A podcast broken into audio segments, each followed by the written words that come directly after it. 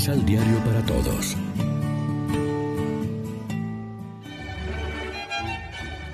Proclamación del Santo Evangelio de nuestro Señor Jesucristo, según San Juan. Cuando terminó estos discursos, Jesús pasó con sus discípulos al otro lado del estero de Cedrón. Había ahí un huerto donde entró con sus discípulos.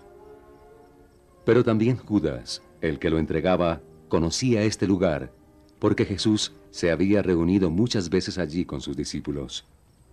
Llevó pues consigo soldados del batallón y policías mandados por los jefes de los sacerdotes y los fariseos, y llegó allí con linternas, antorchas y armas. Jesús sabía lo que le iba a pasar. Se adelantó y preguntó. ¿A quién buscan? Contestaron. A Jesús de Nazaret. Jesús dijo. Yo soy. Judas, el traidor, estaba también en medio de ellos. Cuando Jesús dijo, Yo soy, retrocedieron y cayeron al suelo. Les preguntó de nuevo, ¿a quién buscan? Dijeron, a Jesús de Nazaret.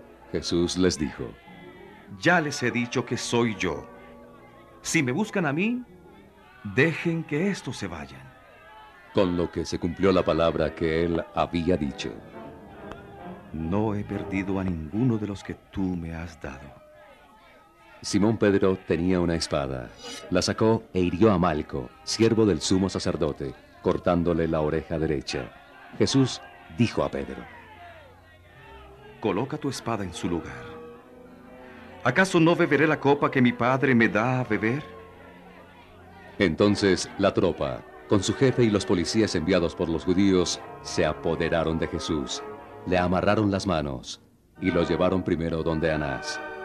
Este Anás era suegro del sumo sacerdote Caifás, y Caifás es el que había dicho a los judíos, Es necesario que muera un hombre por el pueblo. Simón Pedro y otro discípulo seguían a Jesús. Como ese otro discípulo era conocido del sumo sacerdote, pudo entrar en el patio de la casa al mismo tiempo que Jesús. Pedro quedó afuera junto a la puerta, hasta que el otro discípulo, conocido del sumo sacerdote, salió y habló con la portera, que lo dejó entrar.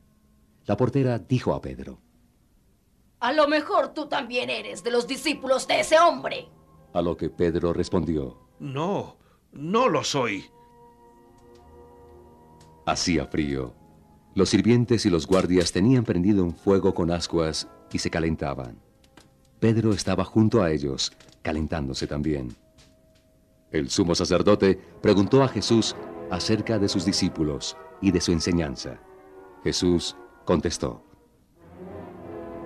Yo he hablado abiertamente al mundo.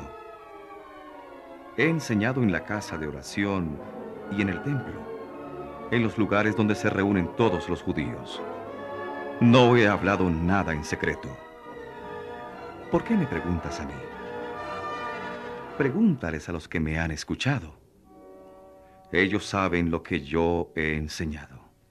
Al oír esto, uno de los policías que estaban allí dio a Jesús una bofetada en la cara, diciendo, ¿Es esta la manera de contestar al sumo sacerdote?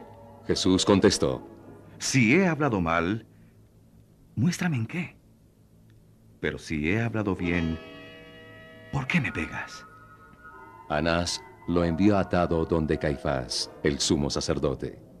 Simón Pedro quedó calentándose en el patio. Le preguntaron, ¿No eres tú también uno de sus discípulos? Él lo negó. No, no lo soy. Uno de los servidores del sumo sacerdote, pariente del hombre al que Pedro le había cortado la oreja, le dijo, ¿No te vi con él en el huerto? De nuevo negó Pedro y enseguida cantó el gallo. Amanecía. Llevaron a Jesús desde la casa de Caifás al tribunal del gobernador. Los judíos no entraron, porque con solo estar en casa de paganos se habrían hecho impuros y no habrían podido celebrar la Pascua. Pilato, pues, salió a ellos y les preguntó, ¿De qué acusan a este hombre? Le contestaron, Si no fuera un malhechor, no lo habríamos traído ante ti. Pilato les dijo, Llévenselo y júzguenlo según su ley. Los judíos contestaron, No tenemos autorización para aplicar pena de muerte. Con esto se iba a cumplir la palabra que dijo Jesús sobre la manera como iba a morir. Pilato volvió a entrar al tribunal, llamó a Jesús y le preguntó, ¿Eres tú el rey de los judíos? Jesús le contestó, ¿Viene de ti esta pregunta o repites lo que otros te han dicho de mí? Pilato contestó, ¿Soy judío yo? Tu pueblo y los jefes de los sacerdotes te han entregado a mí. ¿Qué has hecho?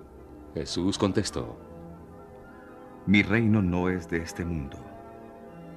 Si fuera rey como los de este mundo, mi guardia habría luchado para que no cayera en manos de los judíos.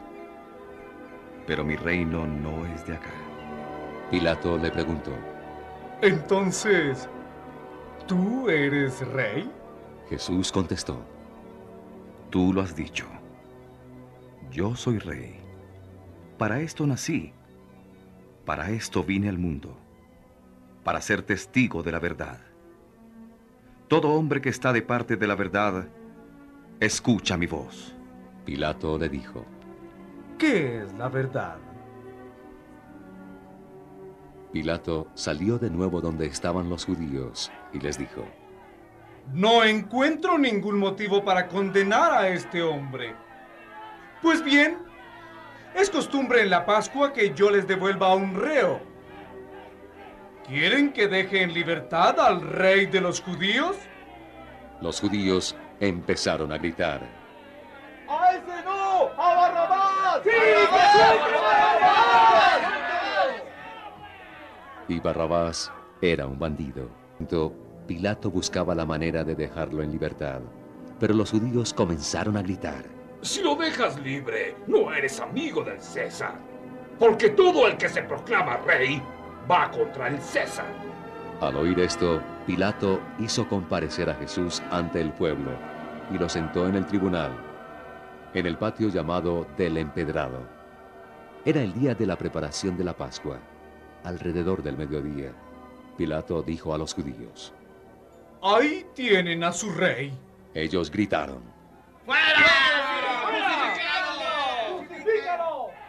Pilato le respondió. ¿Debo yo crucificar a su rey? Los jefes de los sacerdotes contestaron. No tenemos más rey que el César. Entonces Pilato les entregó a Jesús para que fuera crucificado. Ellos se apoderaron de Jesús. Él mismo llevaba la cruz a cuestas y salió a un lugar llamado la calavera, que en hebreo se dice Gólgota.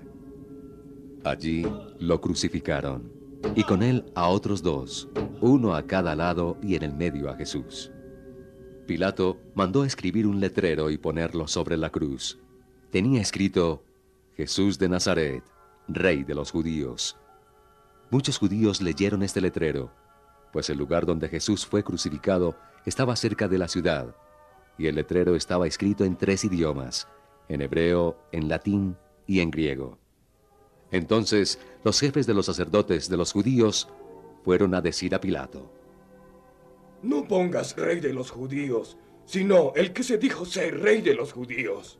Pilato contestó, Lo que he escrito, está escrito. Cuando los soldados pusieron en la cruz a Jesús, se repartieron su ropa en cuatro partes iguales, una para cada soldado. En cuanto a la túnica de Jesús, que era sin costura, de una sola pieza, decidieron. No la rompamos, más bien echémosla a la suerte, a ver de quién será. Así se cumplió una profecía que dice, Se repartieron mi ropa y sortearon mi túnica. Así fue como actuaron los soldados.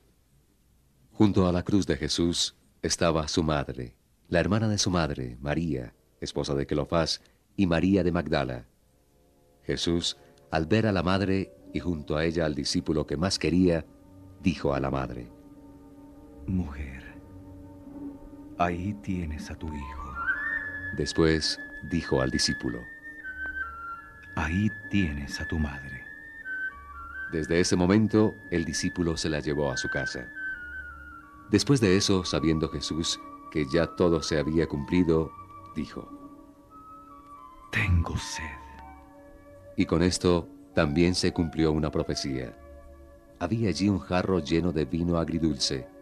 Pusieron en una caña una esponja llena de esa bebida y se la acercaron a sus labios. Cuando hubo probado el vino, Jesús dijo, Todo se ha cumplido. Inclinó la cabeza y entregó el Espíritu. Era el día de preparación de la Pascua. Los judíos no querían que los cuerpos quedaran en cruz el día siguiente, pues este sábado era un día muy solemne. Por eso pidieron a Pilato que hiciera quebrar las piernas a los que estaban crucificados para después retirarlos. Vinieron pues los soldados y les quebraron las piernas al primero y al otro de los que habían sido crucificados con Jesús. Al llegar a Jesús, vieron que ya estaba muerto, así que no le quebraron las piernas, sino que uno de los soldados le abrió el costado de una lanzada, y al instante salió sangre y agua. El que lo vio lo declara para ayudarles en su fe, y su testimonio es verdadero. Él mismo sabe que dice la verdad. Esto sucedió para que se cumpliera la escritura que dice, No le quebrarán ni un solo hueso. Y en otra parte dice, Contemplarán al que traspasaron. Después de esto, José, del pueblo de Arimatea, se presentó a Pilato.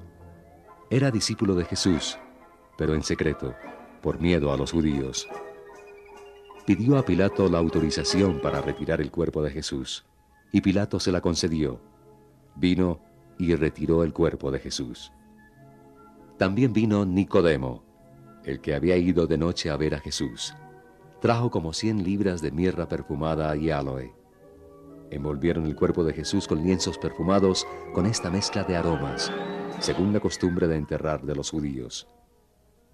Cerca del lugar donde crucificaron a Jesús había un huerto y en el huerto un sepulcro nuevo, donde nadie había sido enterrado. Aprovecharon entonces este sepulcro cercano para poner ahí el cuerpo de Jesús, porque estaban en la preparación. Lección Divina ¿Qué tal amigos? Hoy es viernes 2 de abril, celebramos el Viernes Santo en la liturgia y hoy estamos mirando impresionados a ese Cristo clavado en la cruz, el mismo a quien Pilato ha presentado al pueblo diciendo, ahí tienen al hombre, ahí está, perseguido como un criminal, calumniado, torturado física y moralmente, muerto. Las lecturas nos ayudan a entender toda la profundidad de este acontecimiento.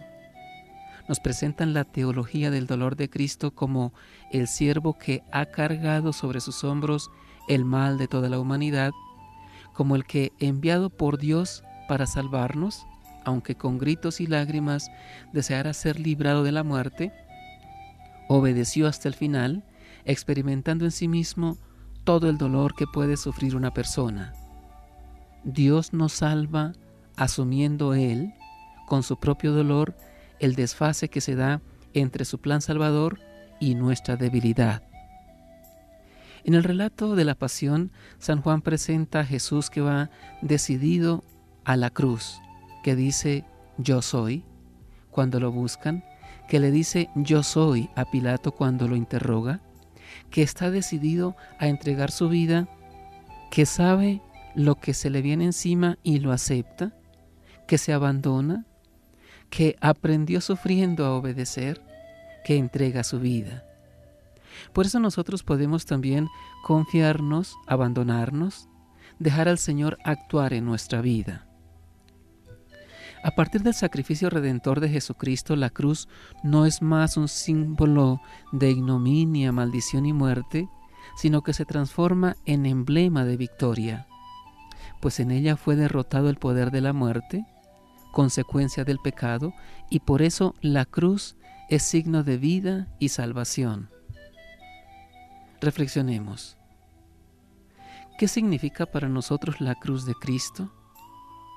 ¿Cómo nos hacemos solidarios con los crucificados de hoy?